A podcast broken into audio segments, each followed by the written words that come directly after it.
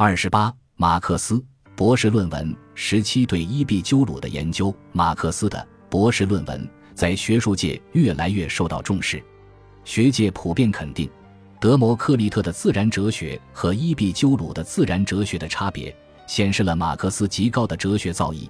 有些学者甚至认为这是马克思的开山之作、纲鼎之作。博士论文被看作马克思哲学的真正诞生地和秘密。而伊壁鸠鲁的思想则是马克思哲学的理论来源。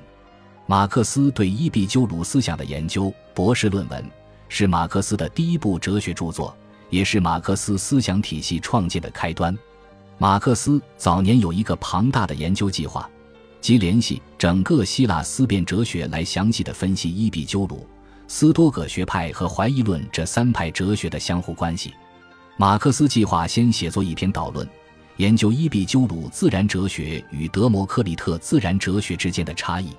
马克思之所以选择伊壁鸠鲁作为研究对象，是因为受到了青年黑格尔派的影响。青年黑格尔派用自我意识取代黑格尔的绝对观念，重视自我意识的作用。马克思所以特别注意自我意识，是为了批判宗教，否定神的作用，肯定人的作用。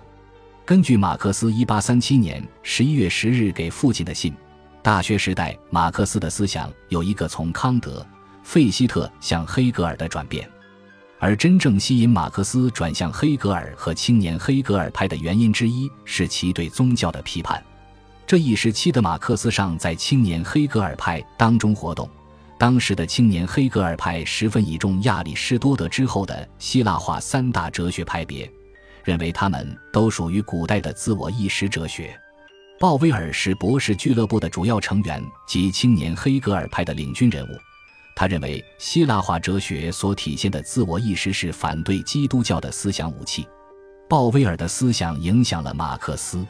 马克思听从鲍威尔的建议，撰写关于德谟克利特与伊壁鸠鲁的博士论文，研究他们在自然哲学上的不同。为了准备博士论文。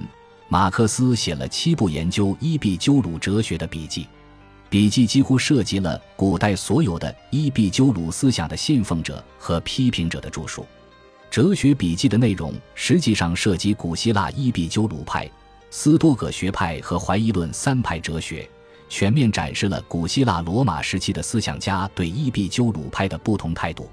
伊壁鸠鲁派的著作大多已遗失，所余极少文献。